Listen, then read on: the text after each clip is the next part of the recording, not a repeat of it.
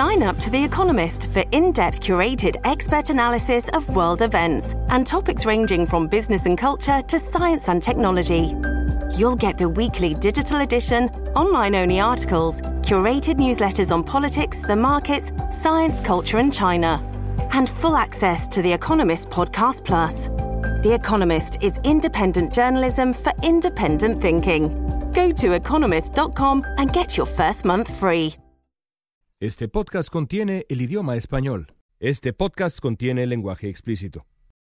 Amigos, bienvenidos al Gafes en Español, una coproducción de Slate Univision Noticias. Soy León Krause desde Los Ángeles. Quiero antes que nada invitarlos a suscribirse a nuestro podcast para que todos los días jueves reciban muy tempranito por la mañana notificación de que ya hay un nuevo episodio disponible. También los quiero invitar a regalarnos estrellas en las plataformas para que más gente como ustedes puedan encontrarnos y este podcast tenga una larga, larga vida.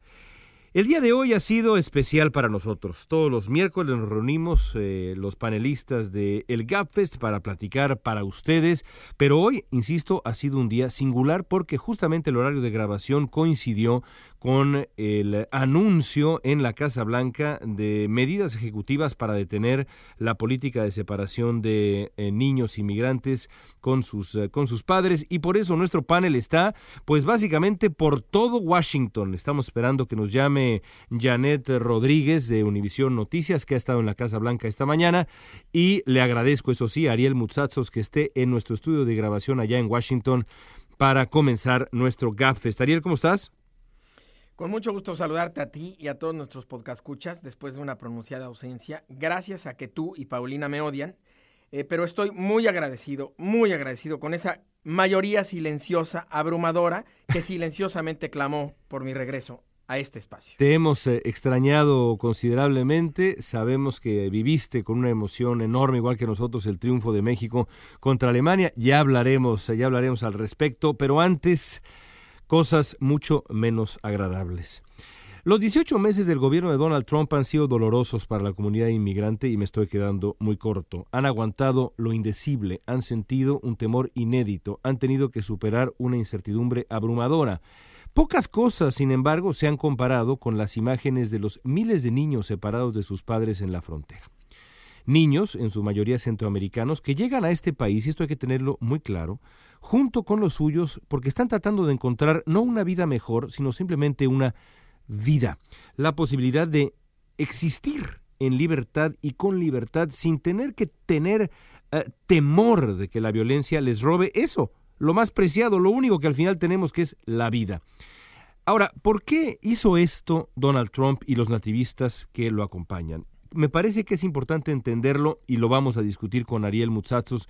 Lo que ha querido desde mi punto de vista es usar a los niños como moneda de cambio para obtener nuevas leyes migratorias que incluyan su muro, pero sobre todo creo que quiere, eh, persigue la idea primero de la deportación, y después inmediatamente de la autodeportación. Es decir, quiere que la comunidad inmigrante viva con miedo, que se vaya de Estados Unidos y no vuelva más, y quiere que la comunidad potencialmente inmigrante que está en Centroamérica lo piense no una, dos, sino tres o cuatro veces antes de venir para acá. Lo que quiere es apagar el faro que ha sido este país para millones de inmigrantes. La reacción, sin embargo, pues ha sido feroz. Ariel.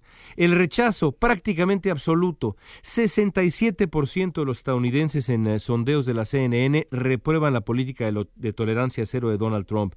34% de los republicanos, 68% de los independientes, 92% de los demócratas. Y eso, junto con el trabajo de los medios de comunicación, las fotografías, los videos, el sonido de los sollozos de los niños, todo generó un rechazo apabullante y merecido ante la crueldad absoluta de esta política asquerosa de separación, y el resultado ha sido aparentemente la reversa. Justamente el día de hoy, miércoles 20 de junio, Trump ha anunciado que pretende detener la separación de familias, pero por supuesto ha culpado a los demócratas. Ariel, ¿qué días estos, caray?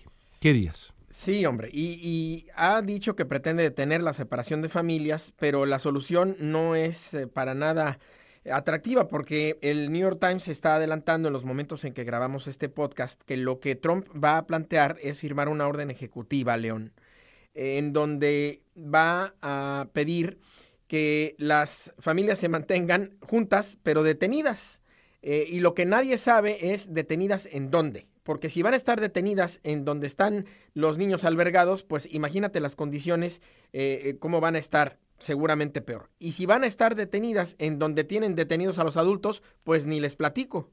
Entonces, eso por un lado. Y por el otro lado, pues esto es una violación, dirían muchos juristas, a las leyes vigentes porque hay un acuerdo de 1997, conocido como el Acuerdo Flores, que ya es parte eh, del marco legal y que dice que no se pueden mantener eh, detenidas a las familias eh, por más de 20 días. Trump está planteando con esta orden ejecutiva que se detengan indefinidamente.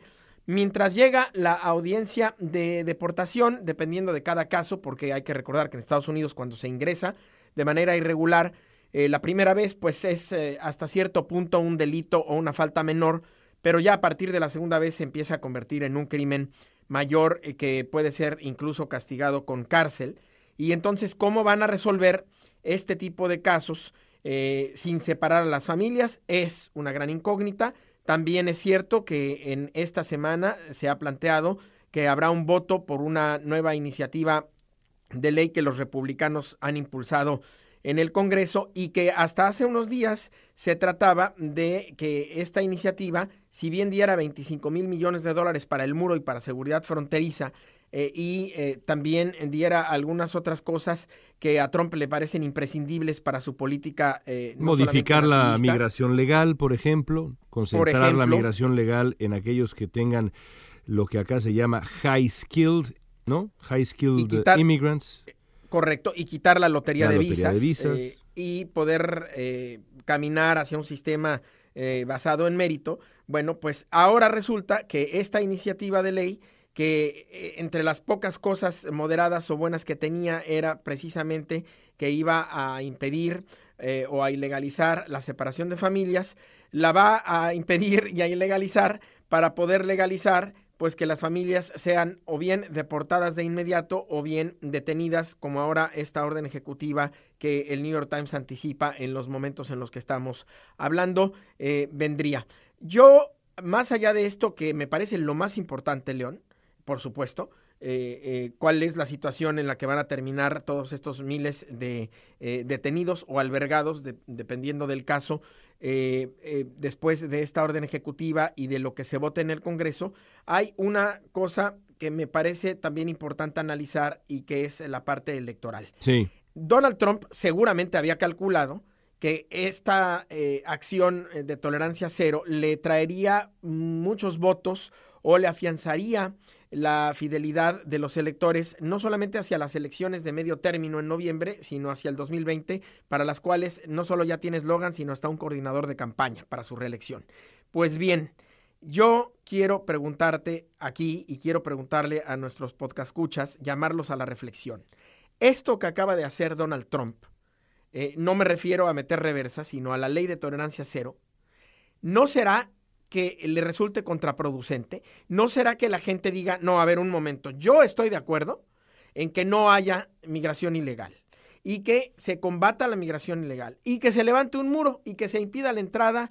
Cuando dices la, gente, te refieres a, su, a sus votantes. A sus votantes. Sus votantes. Eh, o incluso, o a los potenciales votantes incluso, no aquellos que votaron por Donald Trump, pero que ahora eh, pueden decir, pues mira, no lo ha hecho tan mal, económicamente estamos bien, eh, y yo sí podría apoyar que ya no vengan más migrantes, porque mira, el empleo está subiendo, la economía está mejorando. Entonces, en una de esas, hasta apoyo el muro. Y que levante el muro y que ya no entren y que la gente que quiera venir a Estados Unidos lo haga legalmente y se forme en la cola, como decían los anteriores candidatos republicanos. Pero el problema Pero una cosa es que apoyen eso y otra es que digan, y sí, que separen a los niños también. Yo no sé si el daño que esta política de tolerancia cero, eh, León, ha causado eh, es irreversible. Yo, yo, yo creo que eh, lo único que explica el, la marcha atrás que ha dado el presidente de Estados Unidos, por supuesto, va a tratar de presentarlo, como siempre, y como cualquier político, pero él eh, en particular, como una victoria. Donald Trump no pierde jamás. Esa es eh, la regla número uno de Donald Trump, así lo ha sido en, en la vida. Es un hombre incapaz, y lo ha dicho, de decir me equivoqué, de decir, bueno, mucho más, de ofrecer una disculpa. Va a intentar presentar como una victoria, pero en política dar marcha atrás a una política que uno ha establecido es casi siempre una derrota y mucho más cuando las cifras son tan impresionantes. Es decir, yo insisto, siete de cada diez estadounidenses reprueban esta política de tolerancia cero de Donald Trump. Casi cuatro de cada diez republicanos. Es decir, yo creo que en efecto aquí, en términos muy claros, muy coloquiales, como diríamos nosotros en México, se le pasó la mano al, al presidente de Estados Unidos y creo que el costo de las medidas, el costo evidentísimo de las medidas ha sido, ha sido excesivo. El repudio ha sido generalizado las lágrimas eh, eh, de eh, periodistas en, los medios de comunicación, la cara de asombro de propios y extraños al escuchar el sollozo de los niños, porque los niños, caray, son los niños. Y más allá de eso, la reacción de verdad absolutamente cruel e inhumana de aquellos, de aquellos funcionarios cercanos a Donald Trump, la secretaria Nielsen, por ejemplo, en estos días, después de defender la política de tolerancia cero, la señora va a cenar a un restaurante mexicano en Washington por el amor de Dios, ¿en qué cabeza cabe Cory Lewandowski, que fue un hombre cercanísimo a Donald Trump, burlándose en, televisión nacional de una niña con eh, síndrome de Down separada de sus padres? Las historias han sido simplemente abrumadoras, parecido a lo que ocurrió con el veto de viaje en su momento, en donde comenzamos a escuchar las historias y la gente dijo, a ver, no, momentito, esto podrá sonar muy bien en el papel, esta idea de vamos a detener la migración de países que pueden ser, digamos, agresivos con Estados Unidos, pero el costo real lo que se dice en inglés, the human toll de las medidas es lo que cambió a la opinión pública. Yo creo que sin duda esto es una derrota o debería ser una, una, derrota política para Donald Trump, aunque por supuesto, Ariel, estarás de acuerdo conmigo, los demócratas tienen un talento muy, pero muy especial para eh, eh, armarse, eh, ¿cómo se dice aquello? Para arrancarle una derrota a las fauces de la victoria. Eh, de verdad. Eso, que acabas de decir. Es que es, es, la, es la realidad, es la realidad de los demócratas. Ya veremos cómo reaccionan. Para mí esto ha sido una derrota contundente del presidente de Estados Unidos, a menos de que se le permita eh, eh, argumentar lo contrario. Y en esto que decías, León, que efectivamente va a tener un costo político, también yo creo que las circunstancias dan para poder predecir qué va a pasar con respecto a lo que ha pasado en otras circunstancias. Imagínate tú que después de que Donald Trump saca su orden ejecutiva y ya las familias pueden estar juntas pero en detención, salga alguien como un juez, por ejemplo, y diga, pues no, esto es anticonstitucional o esto va en contra de tal o cual ley y para atrás. No puede la orden ejecutiva de Donald Trump ser cumplida. Y entonces Donald Trump va a quedar entre la espada y la pared. La espada que es volver a lo que tenía, que ya no puede hacerlo porque la, presión nacional e internacional eh, y además las consecuencias electorales pues eh, serían eh, básicamente un suicidio. O decir, pues entonces, ¿qué hago? Si ya no puedo tampoco mantener detenidas a las familias, voy a tener que regresar a la situación que ya tenía yo en abril y a la situación que tanto ha criticado del presidente Obama. ¿O tú le ves alguna otra solución a esto? No, y, tienes, tienes toda la razón. Es decir, eh, está claro que Donald Trump eh, ahora podría enfrentar un eh, desafío legal a esta, a esta orden ejecutiva, poniéndolo en una situación, como bien señalas, similar a la que enfrentó en su momento Barack Obama, a quien se le criticaba, los republicanos lo criticaban por abusar del poder ejecutivo en, en circunstancias como esta. Así que bueno, veremos en qué termina eso. Ahora, eh, yo, yo quisiera, más allá, digamos, de las consideraciones electorales que son fundamentales y que son para el cálculo no solamente de Donald Trump, sino de los republicanos, ahora y a futuro, porque creo que, y esto ameritará un podcast mucho más largo en su momento, creo que eso es lo que ha impulsado buena parte de estas medidas antiinmigrantes y nativistas del Partido Republicano desde hace un buen tiempo, el temor a que esa gran comunidad inmigrante finalmente sea eh, ciudadana de Estados Unidos y pueda votar y lo haga en contra de ellos a futuro, más allá, más allá de las consideraciones electorales y políticas, yo creo que sí tenemos que regresar, dar un paso atrás y salirnos un poco de este huracán en el que nos hemos metido, donde, una noticia eh, eh, sustituye a la anterior, y darnos cuenta que lo que hemos estado viendo en los últimos días es algo absolutamente inhumano y absolutamente cruel.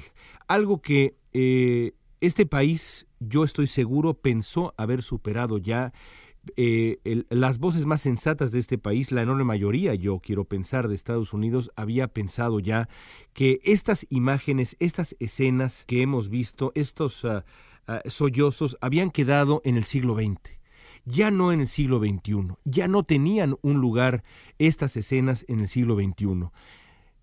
Creo que vale la pena, Ariel, y dar un paso atrás, insisto, porque tenemos en algún momento en la humanidad, en eh, las sociedades modernas, que decir, que dar un golpe en la mesa y decir, caray, nunca más.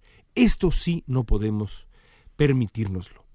No importa quién esté en el poder, no importa qué sueños nativistas tenga quien esté en el poder, no importa la locura de Stephen Miller, de Jeff Sessions, de Donald Trump, al final tendría que haber una decencia básica. Quizá estoy pidiendo algo imposible para la condición humana que en el fondo es tan jodida, no solamente en Estados Unidos, sino en el mundo. Pero de verdad estas escenas, qué indignas son de este país. Qué indignación de este mundo, sí, pero de este país en particular, que se construyó desde, lo, desde el, espíritu inmigrante, por, para y desde los inmigrantes, qué profundamente indigno ha sido lo que hemos visto y escuchado, Ariel. Aquí estamos construyendo eh, una sociedad de la corrección política, construyendo una sociedad de instituciones, construyendo eh, una sociedad eh, que cuide de la ecología, que se preocupe por el cambio climático, eh, hablando del concierto internacional, hablando de todo este tipo de cosas y de repente eh, hacemos un tránsito pues eh, no solamente brutal, sino abrupto a este tipo de cuestiones que considerábamos desterradas, como dices, León.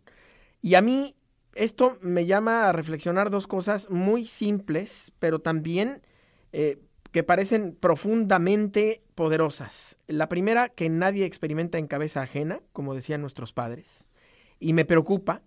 Y la segunda, que los pueblos no, tengan memoria, porque eh, no puedo creer que estemos repitiendo cosas que ya estaban desterradas eh, con motivo de la Segunda Guerra Mundial, por ejemplo, eh, y con motivo del nazismo. Y que eso ocurrió hace nada más, porque, porque tampoco, tampoco hace tanto, hace nada más 65, 70 años, 75 años, todos tenemos acceso al testimonio de nuestros padres eh, que vivieron este tipo de cuestiones cuando eran niños y que fueron educados por sus padres, por nuestros abuelos, a quienes la mayoría también conocimos, eh, sobre toda esta circunstancia. Que ¿Cuándo llegó a México tu familia? Mira, mm, la verdad es que yo tengo eh, dos orígenes. El mexicano, eh, no tengo registro de cuándo llegó la parte española, digamos, de mi familia, porque han sido mexicanos desde mi bisabuela por lo menos. Pero el griego, mi padre llegó eh, a México en 1970. Mi padre creció en una situación precaria, pero especialmente durante la Segunda Guerra Mundial, como griego, la vivió en su primera adolescencia. Comió durante dos años, aunque no lo crean, pasto con agua y aceite de olivo. Y eh, hacía cigarros, enrollaba cigarros para poder vendérselos a los alemanes que estaban ocupando Grecia y así poder comprar algo de aceite de olivo para agregárselo al pasto y al agua. Entonces, ese era mi padre y, esa es la realidad de muchas, eh, cientos de miles, millones de personas en Europa que están hace eh, no 200 ni 300 años. O sea, mi papá me lo contaba literalmente cuando me veía que dejaba yo algo de comer en el plato. ¿Cómo es posible que estemos regresando a este tipo de cuestiones que deberían ya estar desterradas no cabe duda que esas dos frases que te digo, de que no experimentamos en cabeza ajena y de que los pueblos a veces no tienen memoria, eh, son tan ciertas, tan desafortunadamente ciertas, León. Sí, no, no aprendemos de la historia, a pesar de que la historia nos demuestra que la generosidad eh, eh, siempre tiene recompensas, siempre tiene recompensas. Pienso en, pues francamente, mi propia vida, mi propia vida también como la tuya. Qué cierto es eso. la, marcada, Ariel, por, por la generosidad de, de México. Eh, toda la familia de mi padre llegó eh, un poco antes de la Segunda Guerra Mundial eh, a un país que les, que les había abierto las puertas y pues aquí estamos, aquí estamos ahora vivos, sanos y sumando a ese país que nos dio tanto y pues francamente como ciudadanos del mundo haciendo, haciendo lo nuestro. Eh, y estamos ahora tristemente en épocas muy distintas. Y no solamente aquí, y esto hay que decirlo con mucha claridad, yo sí lo quiero decir con mucha claridad porque de pronto se nos olvide como mexicanos es injusto que eh, permitamos que se olvide o que no lo veamos. En México, el gobierno de México desde hace ya un buen tiempo ha maltratado a los migrantes centroamericanos tanto o más que lo que ocurre hoy en Estados Unidos. Si en México hubiera el 3% del conocimiento que hay hoy en Estados Unidos de cómo ese gobierno trata a los migrantes centroamericanos, seríamos la vergüenza mundial. México se ha asumido desde hace ya un buen tiempo como la primera línea de defensa de Norteamérica y lo ha asumido de la manera más violenta, agresiva y también inhumana y también cruel. Así que no podemos ciertamente eh, seguir adelante con este podcast que ha sido tan especial para nosotros aquí con eh, el, equipo disperso allá en Washington, con estas noticias que están ocurriendo y demás, sin hablar con claridad de las carencias morales del gobierno mexicano, Ariel. Y sabes qué es, quizá no lo peor, pero sí empeora todavía eso que acabas de decir, que por momentos ha sido estrategia, pero por momentos ha sido ineptitud. Claro y ya, no sé qué es peor. Pues probablemente sea peor que por estrategia lo hagan, pero es que, tener esa enorme ineptitud que ha permitido que la corrupción florezca en, términos eh, migratorios y que los, los migrantes ocupen a México como un puente eh, en donde sufren todo tipo de, de, cosas en su tránsito hacia Estados Unidos, pero también en su vida de eh, todas esas cosas que vuelven a sufrir en su paso por México de alguna manera, quizás no tan cruenta, pero sí, en algunos casos incluso peor, eh, pues es verdaderamente inaceptable. No, no, hay, no hay manera de describirlo, nos podríamos pasar aquí pues dándonos de topes en la pared por esta situación que está viviendo Estados Unidos, que están viviendo miles de niños, quienes somos padres podemos entender un poco mejor la desesperación, pero yo creo que nunca se llega a comprender eh, ni a imaginarse eh, de manera cercana la desesperación que un padre vive o que una madre vive cuando la arrebatan a su hijo o a su hija de los brazos, eh, la detienen, lo detienen, le ponen las esposas, lo separan y no sabe si va a volver a ver a su hijo. Y a esos niños que han, y hay que decirlo, León, no lo hemos mencionado, que no solamente están en los albergues, que ahora ya a algunos los han dado en adopción eh, temporal, eh, dicen, en estos foster eh, parenting, que se llama en inglés, y que en el mejor de los casos van a regresar con sus padres cuando se resuelva su situación migratoria en Estados Unidos, que bien puede ser la deportación, pero en el otro de los casos muchas veces ya no están con esa familia, sino que se van con otra familia porque la familia que los tenía ya no los quiere o se escaparon o lo que sea, o literalmente se escapan de la casa y ya nadie sabe el paradero de esos niños.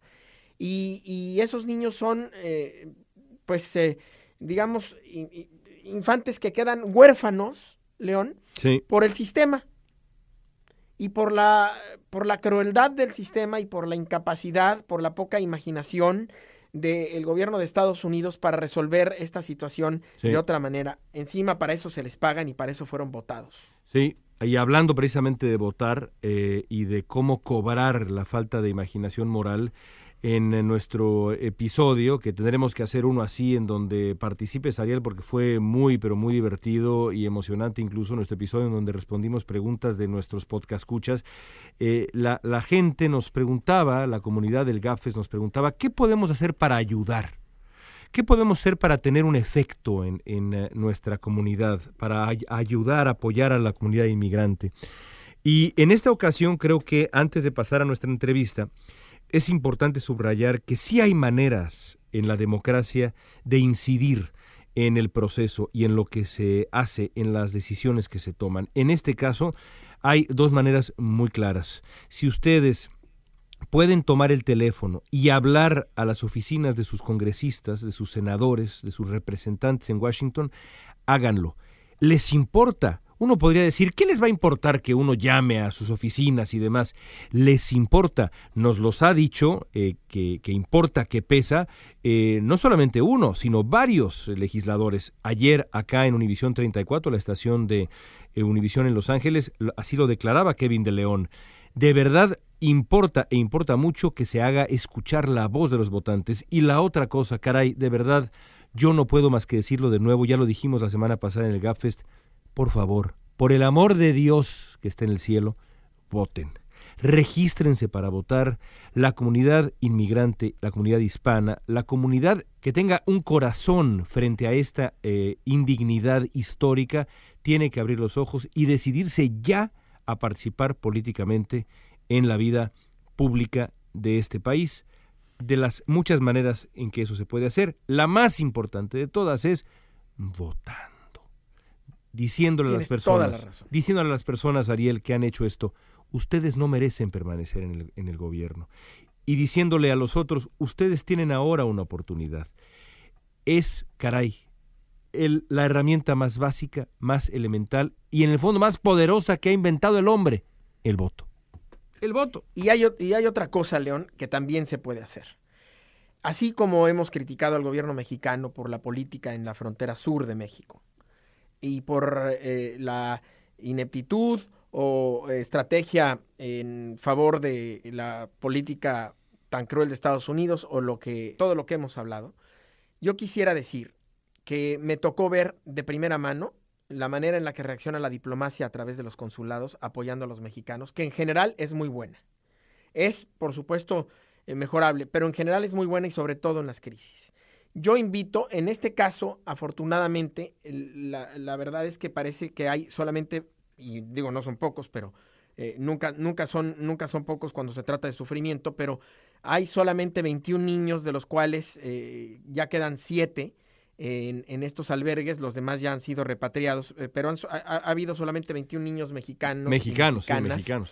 Eh, en, en, en, este, en esta situación. Sin embargo, y habiendo estado en, en, eh, en, el servicio diplomático, yo invito a que quienes nos escuchan y no son de Estados Unidos, o eh, quienes residen en Estados Unidos, pero tienen familiares o amigos que están en esta circunstancia, que se acerquen a sus consulados y los presionen, los presionen a apoyar a los connacionales de cualquier país que, que corresponda a, a, que resuelvan esta situación, porque solamente con la presión consular uh -huh. se puede de alguna manera lograr atravesar este límite de la soberanía en el que Estados Unidos se está escudando y que de, desafortunadamente en este caso pues no es posible eh, darle la vuelta. Me parece que tienes eh, absolutamente toda la razón eh, y, y, yo creo que, por otro lado, eh, y, y, con esto rematamos nuestra conversación para dar paso a nuestra entrevista con eh, Nando Vila y vamos a cambiar de tema porque vamos a hablar de fútbol, pero también de fútbol y el poder que tiene el deporte para, para unir al mundo, para eh, plantarle cara al nativismo y al discurso aislacionista. Creo que también es hora de unión regional a mí me decepcionó profundamente escuchar al canciller mexicano Videgaray concentrarse nada más en los uh, mexicanos que atraviesan esta situación, eh, que en efecto no son muchos. Por supuesto, si fuera uno ya serían demasiados, pero me decepcionó porque en este, en este momento no se trata nada más de México, se trata de la actitud que ha eh, sostenido el gobierno estadounidense frente a toda una gente, y toda esa gente con G mayúscula eh, es eh, mexicana, hondureña, salvadoreña, guatemalteca. Los agraviados somos todos. El asunto es que el gobierno mexicano está en este momento preocupado básicamente por una cosa, el Tratado de Libre Comercio de América del Norte. Eso es lo que les importa y por eso es que prefieren mantenerse calladitos y cuidando su relación con el gobierno de Washington y eso a mí me parece, en fin, profundamente indigno. Bueno, Ariel, gracias. Vas a tomar ahora una llamada telefónica eh, eh, noticiosa que tienes que entrar en este momento.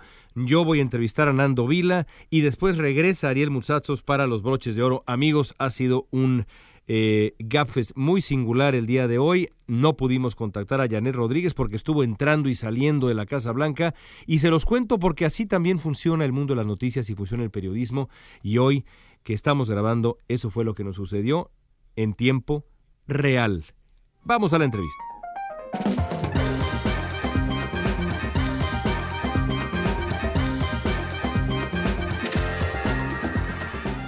Amigos, están escuchando el Gapfest en español. Soy León Krause. Esta semana me ha acompañado Ariel Mutsatsos y dentro de unos minutos estará por aquí Dori Toribio porque ha sido una semana pues muy complicada precisamente por el tema de los niños migrantes y las decisiones tomadas en la Casa Blanca en estos días. Vamos a cambiar de tema y de tono. Porque al mismo tiempo que ocurre esto en Washington, al mismo tiempo que ocurre esto en la frontera con México, al mismo tiempo que sucede este drama, al otro lado del mundo, en Rusia, ocurre algo que es francamente mágico el Mundial de Fútbol. Esta semana tengo en el estudio conmigo en Los Ángeles a Nando Vila. Nando es productor, escritor de televisión, ha producido series documentales que aparecen en Netflix como The Naked Truth, Trumpland, Happy Ending with Nando Vila. En estas semanas de Mundial ha producido un gran podcast de fútbol llamado We Came to Win. Lo pueden encontrar en iTunes y todas las plataformas. Es una auténtica joya. E invité a Nando, que es un apasionado del fútbol, como yo para hablar del Mundial, no solamente de lo futbolístico, de lo deportivo, sino también de, las, de los resultados sociales, de la manera como el fútbol puede modificar el discurso en el mundo, porque yo creo que así es. Nando, ¿cómo estás? Hola, ¿qué tal, León? ¿Cómo estás? Pues estamos en, en, medio, estamos en medio de una fiebre nativista en Estados Unidos, y no nada más aquí, en el mundo, Italia, Estados Unidos ya lo mencioné, Gran Bretaña, Alemania parece que también, la lista es larga. De pronto parece que el aislacionismo y el temor al otro nos ha rebasado en el mundo o, parece que nos, eh, rebasará. En este contexto, sin embargo, sucede la magia del fútbol, nos encontramos con la luz del deporte. ¿Qué nos enseña, crees tú, el poder del fútbol en este momento particular del mundo? Bueno, la verdad es que yo tengo sentimientos un poco paradójicos en este sentido con el tema del fútbol, porque es verdad que tradicionalmente a veces el fútbol se ha usado para para fomentar el nacionalismo y el, aislamiento. O sea, digamos, eh, regímenes como el, de Vidal, Videla en Argentina en, los años 70 y tal, usaron el equipo nacional para fomentar el nacionalismo eh, en su país. Pero yo creo que hoy en día y en la Copa... Lo mismo pasa con los clubes también. Claro, totalmente. La Lazio y tantos otros en el mundo que son y eh, bueno, el Barcelona, eh, en, algún sentido, eh, también... Sentido más virtuoso. Sí, bueno. esta es una discusión distinta entre un madridista y un culé. Bueno, pero el, yo, yo, soy, yo soy medio catalán, es verdad que el, el, Barça siempre ha sido un símbolo del nacionalismo catalán. Regionalismo, claro. Y, em, pero en esta Copa del Mundo, yo que estoy viendo en Rusia, yo creo que casi veo una celebración de la comunidad global.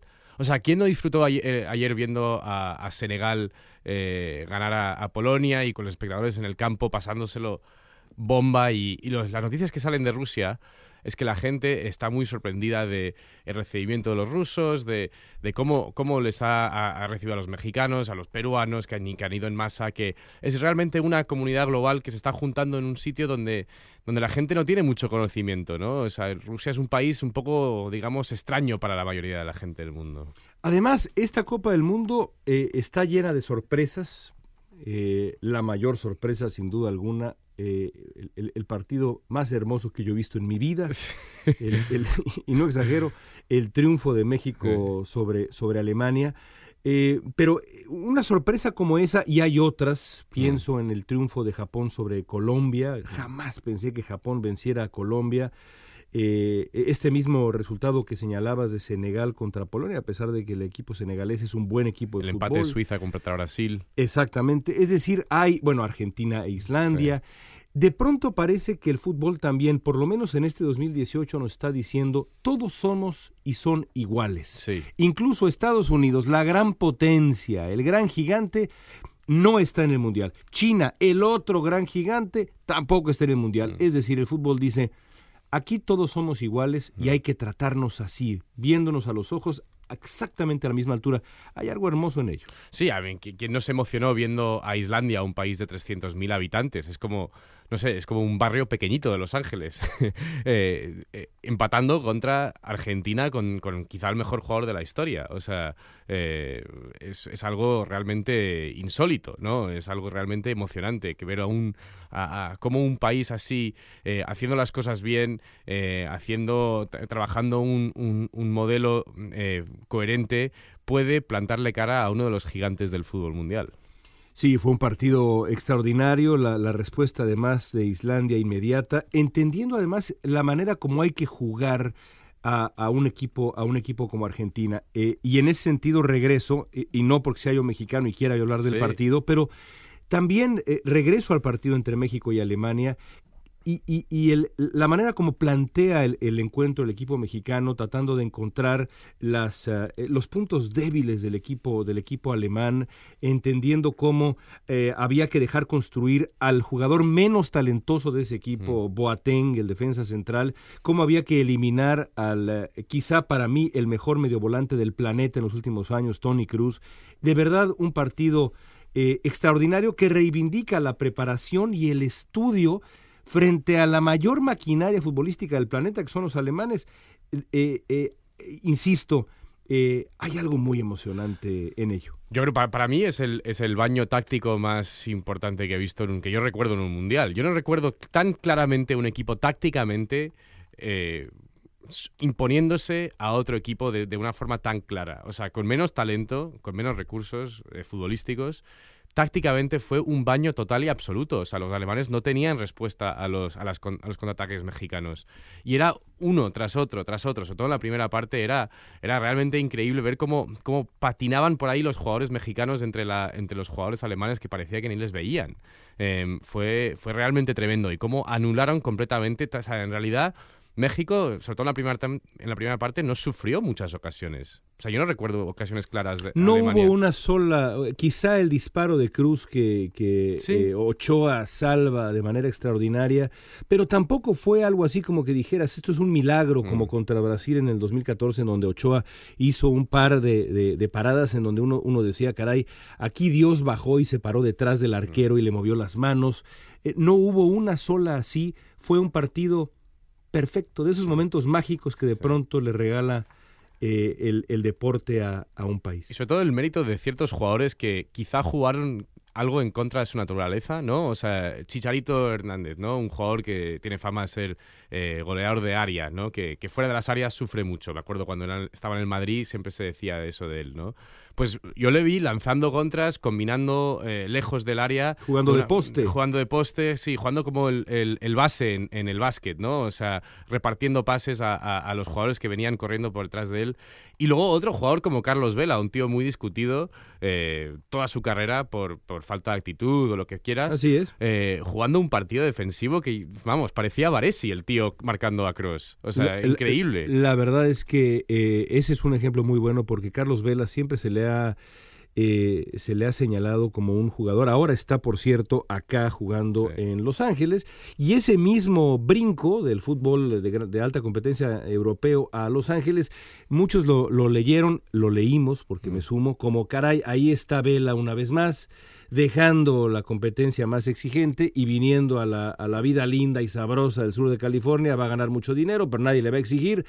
Es un pecho frío, no se esfuerza, pues jugó un partido de sacrificio, marcando al mejor mediocampista para mí del mundo, Sí, sin duda. absolutamente ejemplar. Y eso sirve también, que este es otro tema que quería tocar contigo, eh, para darle, digamos, em, un giro a la, a la infancia.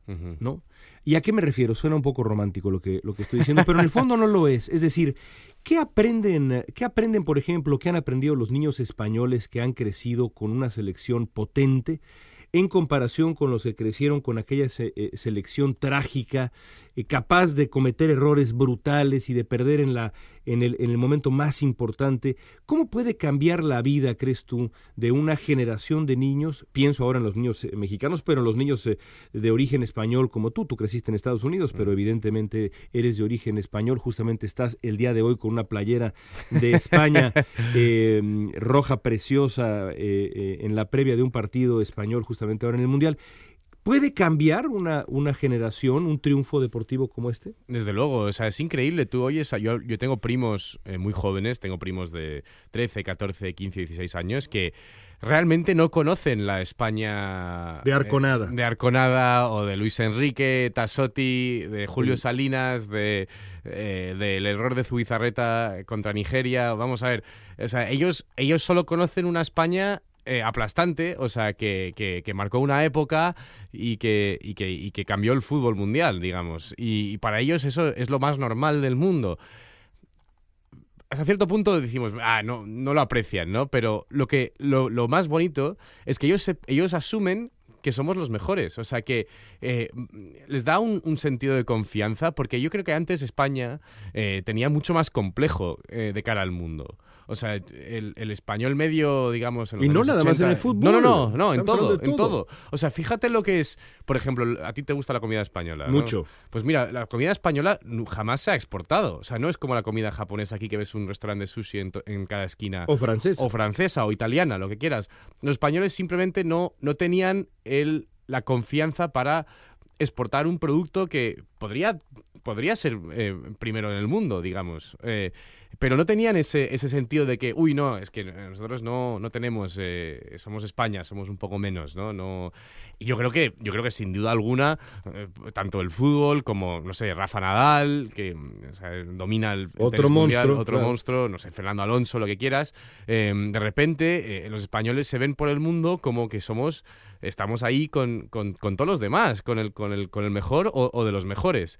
Y eso, eso realmente cambia. y leí lo que escribiste sobre tu hijo y la verdad es que me movió mucho, porque eh, me imagino lo que puede ser para él un partido como este. Había vivido mi hijo la derrota contra Holanda en el 2014, eh, derrota típica mexicana, típica, en el último instante con un A mí me afectó mucho ese, esa derrota. Yo lo recuerdo, sé, eh, me acuerdo de solidaridad y, y, y la verdad es que a mí se me salieron las lágrimas aquella vez, pero él lloraba desconsolado, tenía en aquel tiempo seis años, y yo después del partido contra Alemania, cuando escuché el grito de Andrés Cantor diciendo México le ha ganado a Alemania, pensé de inmediato en mi hijo y dije, ojalá que esto sea lo que recuerde, ojalá que este sea el parteaguas de, de la idea que tiene del país donde, donde nació. Ha crecido en Estados Unidos y creo que se asume binacional, pero su país, el país donde nació, es, es México.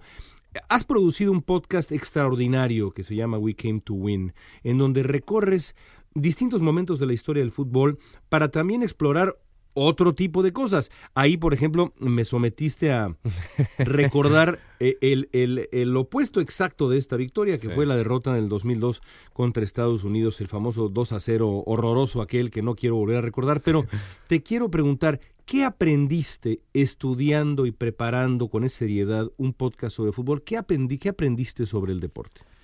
Pues mira, eh, hablando de ese episodio en particular, me movió mucho algo que dijiste tú de que el, el DRI, la selección mexicana, eh, era el vínculo que tenían eh, no solo los mexicanos en México, pero sino los millones de, de gente de, de, origen mexicano que viven en Estados Unidos. O sea, para esa, para esa comunidad, el TRI eh, significa algo, algo más allá que el típico equipo de fútbol. O sea, no es solamente un equipo de fútbol, es, para, es, es algo que para una gente que vive en un país que muchas veces lo eh, pues, rechaza, lo rechaza les da un sentido de, de, saber estar, de poder estar ahí y, tener algo que, que, tiene vínculos a sus raíces, de, sentir que tienen raíces realmente eh, potentes. De pertenencia. De pertenencia, exactamente.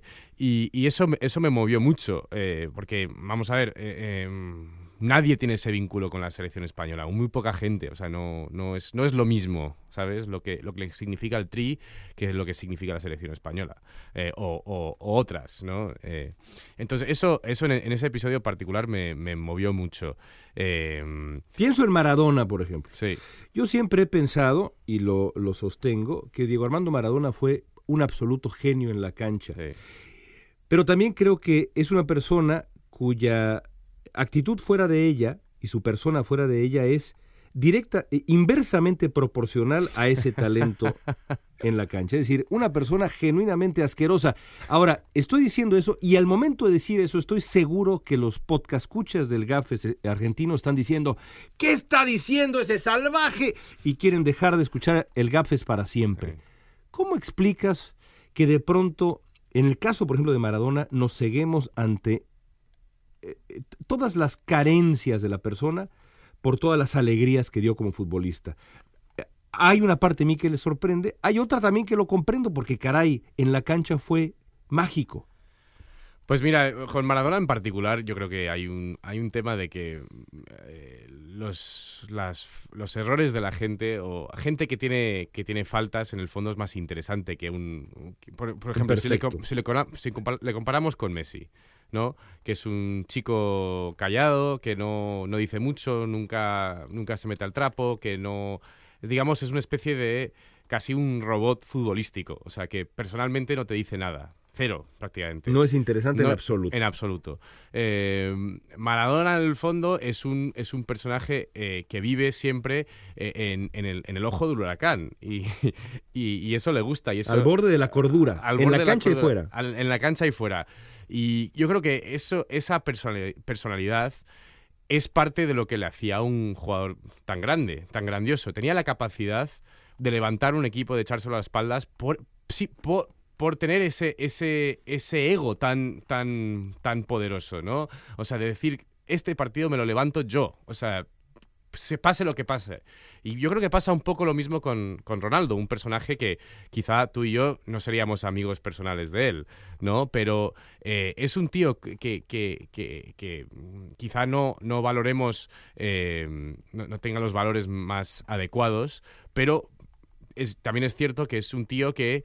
Eh, dice va a ganar, pase lo que pase, haga lo que haga. O sea, Extraordinario. y es y es algo que, es difícil para, de entender para nosotros que somos gente, digamos, regulares, o sea, normales, o sea, no somos, no, tenemos el ego tan, tan inflado, descabellado, ¿no? Que tienen esta gente.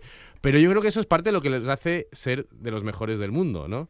Sí, la verdad es que lo que ha hecho Cristiano Ronaldo en general, pero en esta, en esta Copa del Mundo, ese partido contra España, en donde él dice, estos no me ganan, aunque tenga yo que hacer algo mm. milagroso aquí y festeja diciendo, aquí estoy yo, diciéndolo, se le ve en los labios, se le lee en los labios, aquí estoy yo, es un momento de verdad para, para el recuerdo.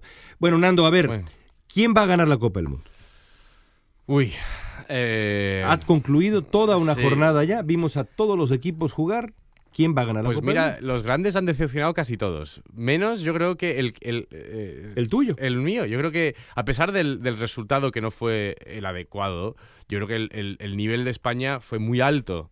Eh, aparte del portero, ¿no? Pero el nivel del equipo fue, fue altísimo.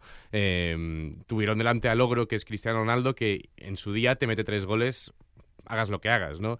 Pero aparte de eso, o sea, Francia le vi fatal, Alemania les vi muy mal, Brasil les vi flojos y parece que Neymar no está, no está para, para estos trotes, no, se ha recuperado. Está lastimado. Sí. Em, y entonces el único que queda es España. Em, entonces, a no ser que salga una, un equipo sorpresa, Bélgica o México o alguien que no, no, no, nos esperábamos compitiendo para hasta el final.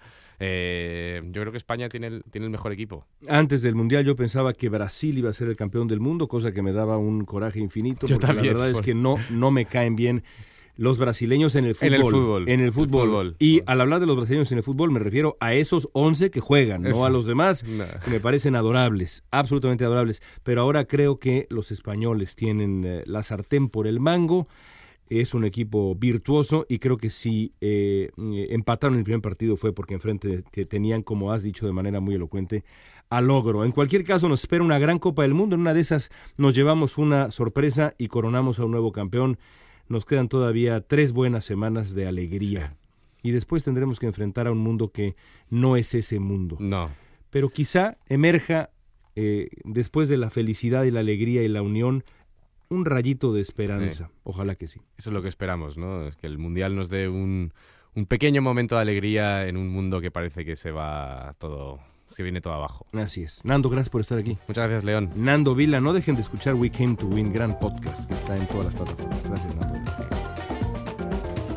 Y en este caótico y divertidísimo el CAPES del día de hoy, mm, bueno, pues Ariel Muchachos ya terminó su enlace noticioso.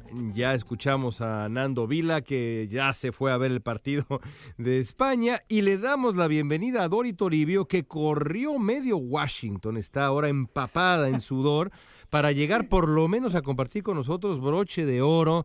Dori, gracias por eh, eh, aparecer el día de hoy en este día tan singular eh, y tan, y tan, insisto, tan periodístico. Y por eso hemos compartido con nuestros podcast escuchas todo el proceso de el caos que hemos vivido, porque insisto, así es el oficio. Dori, ¿cómo estás? No sabía que vosotros también llevabais un día de caos. Os quiero tanto que me estoy perdiendo el partido de España para venir corriendo a saludaros. ¿Qué os parece? Bueno, pues vamos a grabar los broches de oro rápidamente para que puedas partir. me está mirando mal, Ariel. Yo creo que no le gusta No, estoy, sorprendido. Ah, era una mirada Porque eres la primera persona que conozco ¿Oh? que suda y no huele mal. Ay, Dios mío. Eso no sé si... No, estoy diciendo, Dios mío, por el amor de Dios, estoy dando. ¿A qué huele, Doria? ¿A qué huele, Doria? A ver, Ariel. No, no, no, no, entremos ahí porque no. huele a nada. Huele a cerezos en flor. La veo, la veo escurriendo de sudor a la pobre, toda agitada. Y, la cabina huele a rosas. La cabina huele a rosas. Bueno, llegó el pantano a, Washington, como ya lo veíamos venir. Es una época complicada el, el clima de la capital estadounidense. Pero bueno, vámonos ya a los, a los broches de oro. Mi broche de oro, ah, aunque ya lo mencioné un poco con Nando Vila en nuestra entrevista, tiene que ser el triunfo de México sobre Alemania. Y mm. voy a hacer eh, un, eh, por supuesto, una autocrítica, eh, ya lo dije con Nando, a mí me generaba muchas dudas el equipo, el equipo nacional, incluso creo que en los pronósticos dije que México perdería 3-1 contra, contra Alemania, me parecía muy improbable rescatar un empate y mucho más improbable, mucho menos probable sacar un triunfo contra el campeón del mundo. Qué gusto estar equivocado. Pero más allá de eh, la autocrítica personalísima, quiero criticar el espíritu mexicano previo al partido el trending topic número uno en México, el sábado por la noche, antes del partido contra Alemania, era hashtag desmadre pregoliza. Es decir, el trending topic número uno en las redes sociales en México era vamos a hacer fiesta antes de que nos goleen, antes de que nos humillen, antes de fracasar. Yo francamente no conozco un solo país. No me imagino en eh, Irán, aunque bueno, las redes sociales en Irán pues eh, son, son, son a veces un decir, pero bueno, no me imagino en Irán, no me imagino en Arabia Saudita, que también son un decir, no me imagino en países, en Panamá, por ejemplo, eh, que fuera, que antes de que enfrentara al equipo de Bélgica, un pesimismo tan desbordado, un fatalismo tan absoluto, un regodeo tan exagerado y brutal en la posibilidad del fracaso. Algo está mal con la sociedad mexicana. Cuando apenas unas horas antes de un partido que se veía venir muy complicado, pero bueno, es un partido, 11 contra 11, es una de las grandes elecciones de, este, de esta Copa del Mundo y de este deporte y de eso que pasó en Moscú. Son 11 contra 11, 90 minutos, cualquier cosa puede ocurrir, esa es la realidad. Los de afuera son de palo, decían los uruguayos en, en aquella Copa del Mundo del 50 y qué razón tenían. Me dolió tan profundamente leer ese trending topic en México, casi de manera equivalente al gusto que me dio que la selección mexicana nos diera la lección de contener nuestro fatalismo, nuestro odioso, asqueroso fatalismo y creer por un momento que podemos hacer, como dijo el Chicharito Hernández en una entrevista con el periodista David Feitelson, podemos hacer cosas chingonas. ¿Por qué no creer que podemos hacer cosas chingonas? Pues no sé por qué pero en México estamos metidos en lo que en, lo que en Estados Unidos se conoce como un funk, un de verdad un hoyo de fatalismo y de eh, eh, estar aferrados a la desgracia y a lo malo. Ojalá que el triunfo mexicano histórico nos anime un poquitito nada más a creer que podemos en efecto conseguir cosas que nos ilusionen. Hasta ahí mi broche de oro. Pero, voy a poner un pero. A ver. No te enfades conmigo, León, por favor. Pero, ¿no te parece que tú también estás siendo muy fatalista haciendo la lectura de lo fatalistas que sois los mexicanos? Porque ser pesimista ante un partido con Alemania nos hubiera pasado a todos. Claro que las perspectivas eran negativas. Y yo creo que hay una lectura en la que tienes toda la razón y, y vosotros lo sabéis mejor que yo y además creo que es algo que compartimos muchos países. Creo que somos muy duros con nosotros mismos, nos pasa igual a los españoles, a mí me parece, con nuestra propia cultura, nuestro propio país, nuestra política, nuestro fútbol, ¿no? Somos extremadamente autocríticos y duros con lo que nos pasa. Pero le voy a dar la vuelta. También tenéis una manera de celebrar que me pareció maravillosa. Después de esa sorpresa, después del partido, celebrar con mis amigos mexicanos, leer la celebración en Twitter, una celebración con respeto, con humildad, con sorpresa precisamente porque no se veía venir. Creo que también que hay que reconocer lo bueno y a mí me pareció, hay muchas celebraciones, en el Mundial vemos a muchos países celebrar, hay muchos tipos de celebraciones de los seguidores. A mí la de los mexicanos me pareció especialmente dulce y lo tengo que decir. Bueno, qué bonito lo que, lo que dices y creo que tienes razón. Me parece nada más que la combinación de ese hashtag, eh, eh, y, y aquí Ariel será interesante que le sumes, la palabra, es decir, desmadre pregoliza. Todo, de- decir, vamos a, vamos a, a la fiesta, vamos, vamos, antes del fracaso, es toda la combinación es horrible. Es horrible. Y, pero lo que importa no es eso. Lo que importa es lo que dices tú. Lo que pasó en la cancha. La reacción de los futbolistas. La manera como dijeron. eh, eh, aquí demostramos que venimos a competir. la serenidad absoluta y la alegría posterior. Yo solamente hago votos para que, caray, de una buena vez en México aprendamos un poquito a pasar la página porque estamos tan enojados tan molestos por buenas razones, y esto es nada más un partido de fútbol, pero también hay motivos para decir, caray, tenemos lo nuestro, carajo, vamos a decir que se pueden conseguir cosas interesantes, buenas en la vida, que tenemos cosas que valen, en fin, es muy difícil convencer a un país tan dolido con toda justicia de de pronto sonreír, pero bueno, fue un momento histórico, ¿eh, Ariel? Histórico. Me das perfecto pie, porque además de que voy a hacer de mi broche de oro el comentario a tu broche de oro, eh, es algo que tiene muchos ángulos, me parece, de análisis. Primero me da mucho gusto que Dori nos vea así a los mexicanos. Mucho. Porque creo que los mexicanos tendemos a vernos, y voy a hablar precisamente de eso, a vernos eh, pues más fatalistas de lo que somos, eh, pero también a ver las circunstancias mucho más fatales de lo que son, Dori.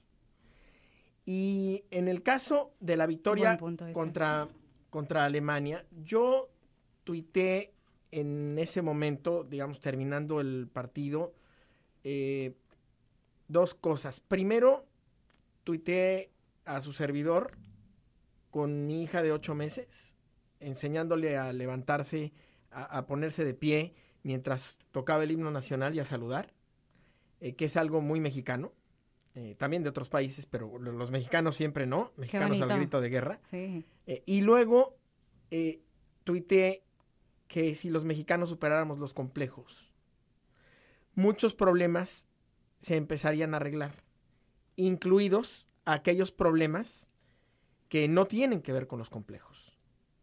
Porque en México creo, y permítanme decirlo, que como sociedad tenemos complejos de inferioridad. Somos los únicos que contestamos en lugar de qué o dígame, mande usted. Y que cuando nos presentamos consideramos que es educado decir, hola Dori, soy Ariel Mozazos para servirte. Eh, o eh, soy León Krause a sus órdenes. A ver, un momento, ni estoy para que me manden, ni estoy para servirte, ni estoy a tus órdenes. Y eso no quiere decir que no sea educado, ni que no te quiera, ni que no te tenga respeto. Eh, y este tipo de cosas que ya tenemos tan eh, quizás insertas en nuestro código social o de costumbres o de cortesías, eh, reflejan mucho de quiénes consideramos que somos los mexicanos o de, o de, o de quienes creemos que somos, eh, no solamente como sociedad, sino en términos de eh, el nivel comparativo con otras sociedades o con otros países. Y lo que ocurrió el sábado demuestra que México le puede ganar a Alemania. Pero todo eso va, eh, yo creo que incluido en esta parte del complejo de inferioridad, de la falta de confianza en nosotros mismos, de esta victimización y de esta narrativa a veces autodenostativa o destructiva que tenemos los mexicanos, no solo en el fútbol, sino respecto a todos los ámbitos de nuestra sociedad. No sé qué piensen.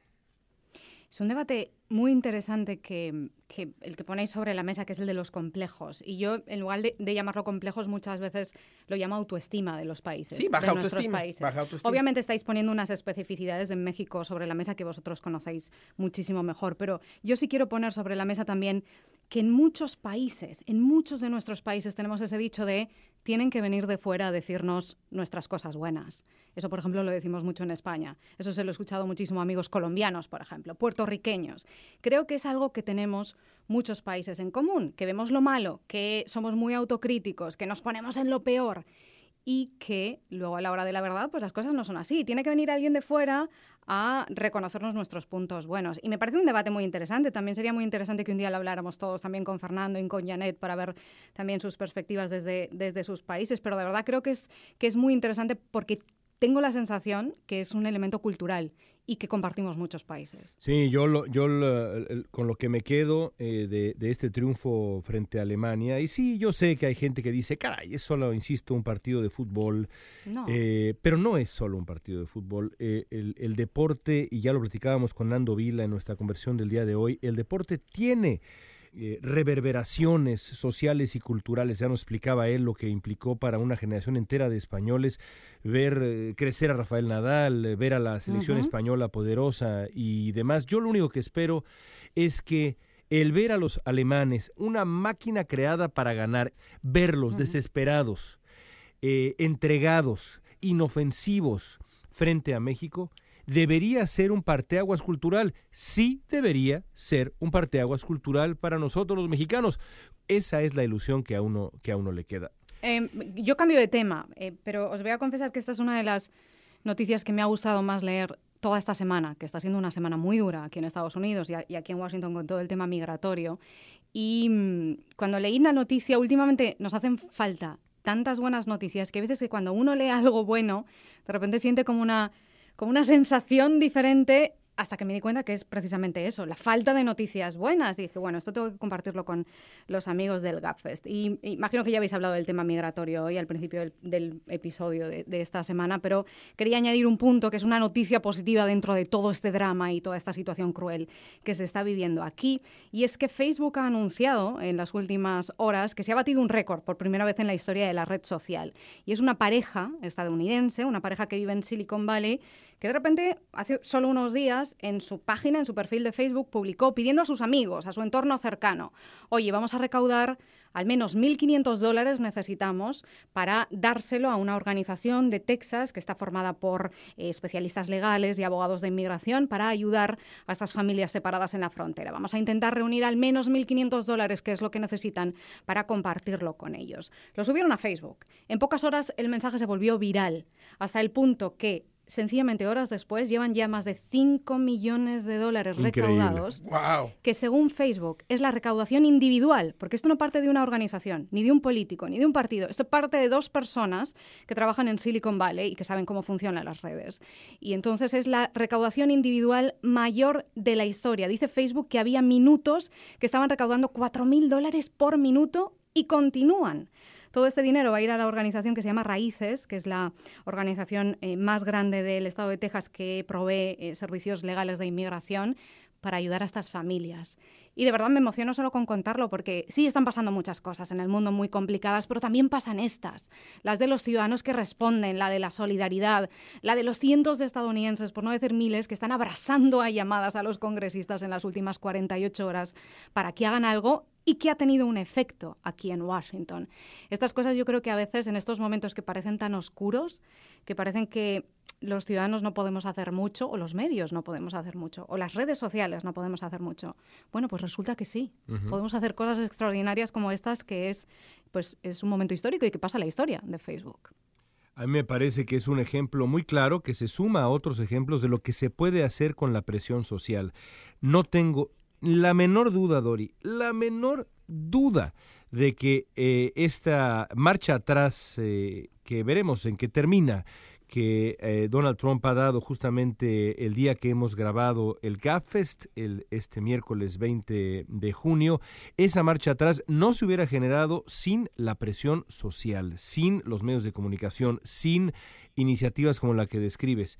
Es evidente que eso es lo que ha movido a la opinión pública y que la opinión pública finalmente pesó no sobre la conciencia, porque eso no lo tiene el presidente de Estados Unidos, no tiene conciencia, pero sí sobre el cálculo político, como ya explicaba Ariel Mutsatsos un poco más, em, eh, con más amplitud hace unos minutos en el GAPFest. Eso concluye nuestro caótico, pero yo creo hermoso episodio de El Gapfest de esta semana. Gracias por estar con nosotros. Suscríbanse a nuestro podcast, denos estrellas en iTunes y las plataformas que nos escuchan.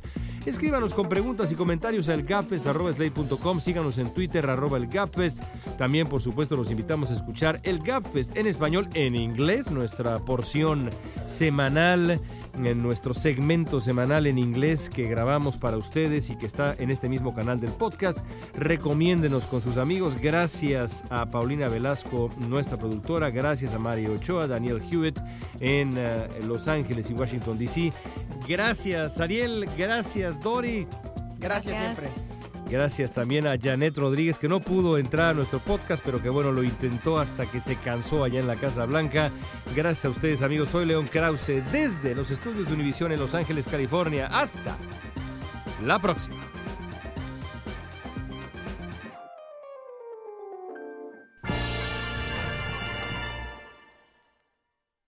¿Cuál es tu hilo? Digo, digo, ¿cuál es tu hilo? ¿Cuál es tu Mi hilo, y hilo mi, y mi- mi hilo este, Es- es, ¿cuál es el negro onda? siempre. Este, ah, pues voy a hablar del, del- del triunfo de México, me ciertamente. lleva la que me trajo. No, ah, bueno, a ver, también, entonces- Pero voy a hablarlo, sí, pero voy a hablar desde otro ángulo. Sí, yo traigo mi angulito, este... A ver, vamos. Dr. Phil. Antes de ver tu angulito, vamos a, a- a- al, al mío. Yo no sé si quiero ver su angulito. El angulón. Ya, ahora sí. Ahí va, nos ganó, nos Perdimos. Me ha ganó. costado meses, pero ya he Aquí llegado ya a no vuestro nivel. tocamos, arañamos. A vuestro- he bajado a vuestro nivel. Bueno, vamos. He bajado a vuestro Después de nivel. No, meses no, no. he logrado bajar a vuestro nivel. No, no, no, no. Ok, va para allá.